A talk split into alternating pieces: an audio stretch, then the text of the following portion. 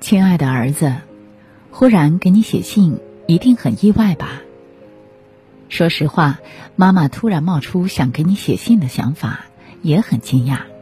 但是有些话我只能在书信里面和你说。前几天你与儿媳的争吵，妈妈在门外都听见了。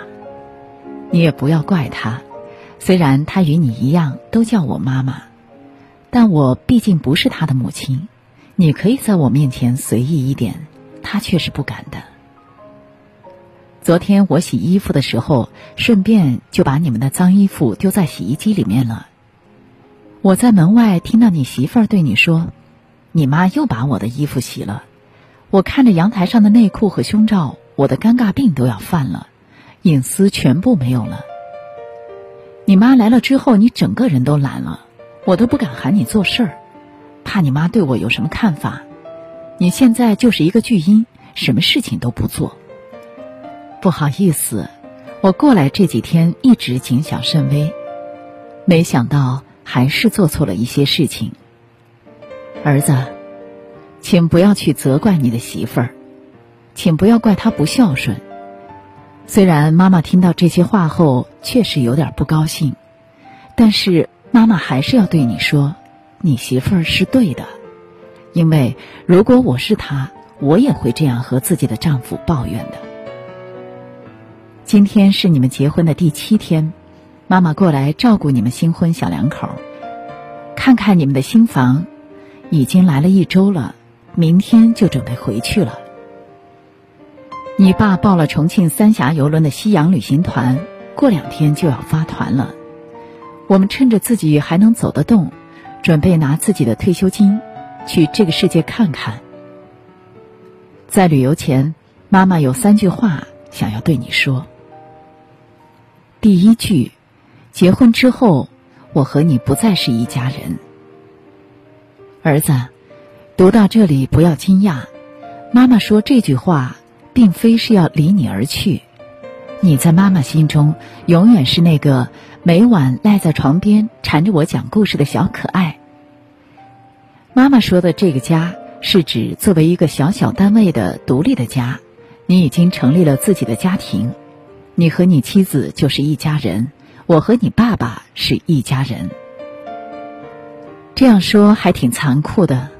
妈妈一开始想到以后不能每天都看到你，心里就空落落的。还记得你十二岁那年，我们一家人去内蒙古旅游，在牧民家里目睹的羊妈妈哺乳小羊吗？你兴奋的想要摸小羊，却被护犊的羊妈妈撞得翻了个跟头。曾经，我们母子俩也像羊妈妈和小羊那样亲密。但你不知道的是，小羊长大后，羊妈妈便会逐渐离开小羊，这样它才能学会独立觅食，在游牧民族的迁徙中存活下来。你今年已经二十八岁，已经是一个很棒的小伙子了，妈妈甚至要踮起脚才能够到你的头。但妈妈不得不像羊妈妈离开小羊那样，渐渐退出你的生活。因为如果妈妈继续作为一个家人插入你们这个小家庭，对你、对你媳妇儿、对我都不好。妈妈看过这样一个新闻：儿子结婚后，婆婆半夜依然跑到儿子房间帮他盖被子，媳妇儿吓得不轻，差点送到了精神病院。这样的婆婆就是操太多心了。你还记得和妈妈玩的很好的张阿姨吗？你张阿姨是一个精明而强势的女人，离婚后独自一人把小张拉扯长大，吃了不少苦。在小张结婚后，本应享清福的他却闲不住，依然和从前一样，什么事情都抢着来。夫妻俩有什么事情都要先过问他。小张是个孝顺的孩子，并没有感觉哪里不对，但他妻子始终觉得自己是寄人篱下的外人。他们三天两头的吵架，最后离了婚。母亲要是真正为了孩子好，就一定要学会在孩子的生活里面体面的退出。不愿意放手的母亲，与其说他们是爱孩子，不如说他们想对孩子的生活继续进行掌控。儿子，要做到从你的生活中退出，真的很难很难。但妈妈已经决定去过自己的生活，会把自己的晚年过得尽量精彩。如果你想妈妈了，我会来你家串门，小住一段时日，每天给你做你最喜欢的豆腐蒸肉。但儿子，请你千万要记住，我们已经不是一家人了。我只是过来暂住，你和你的妻子才是一家人。第二句，结婚之后。爱你的孩子之前，请先爱你的妻子。当年妈妈生下你后，你父亲很高兴，几宿睡不着。你刚生下来时很丑，小脸皱巴巴的，眼睛都睁不开。但看着你，我们就像看见了世界上最漂亮的珍宝。第一次当妈妈，才知道带孩子有多累。那时候啊，你爸爸白天要上班妈妈得给你洗衣服、洗尿片、做饭、洗刷餐具、奶瓶，整天忙得就像打仗。但看着你，我就觉得日子无比的充实。将来你们有了孩子，你媳妇儿一定会把更多的精力放在孩子身上。带孩子真的很累，必要时妈妈也会过去帮把手。但你一定要记住，不要因为自己上班或者什么就不管了。在孩子成长的过程中，父亲是必不可少的一环。妈妈看过很多微信上面的文章，诈尸是丈夫，丧偶是育儿，守寡是婚姻。其中最根本的原因就是，爸爸作为一个父亲的角色是缺席的。在丧偶式婚姻中，妻子会习惯性的把自己和孩子的关系凌驾在丈夫的关系之上。这里面有妻子的原因，但更多的是丈夫的原因。如果丈夫当初不当甩手掌柜，情况会好很多。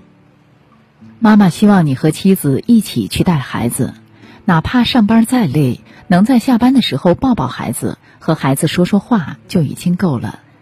有了孩子之后，你们会很容易就把注意力全部放到孩子身上。但是妈妈还要说，请不要忘记爱你的妻子。一个被爱着的女人和别的女人是不一样的，她的心情会愉悦，她的笑容会舒爽，她会更爱这个家，更爱自己的家人。一个好的家庭一定是爸爸爱妈妈，爸爸和妈妈一起爱孩子，夫妻关系要凌驾在一切关系之上。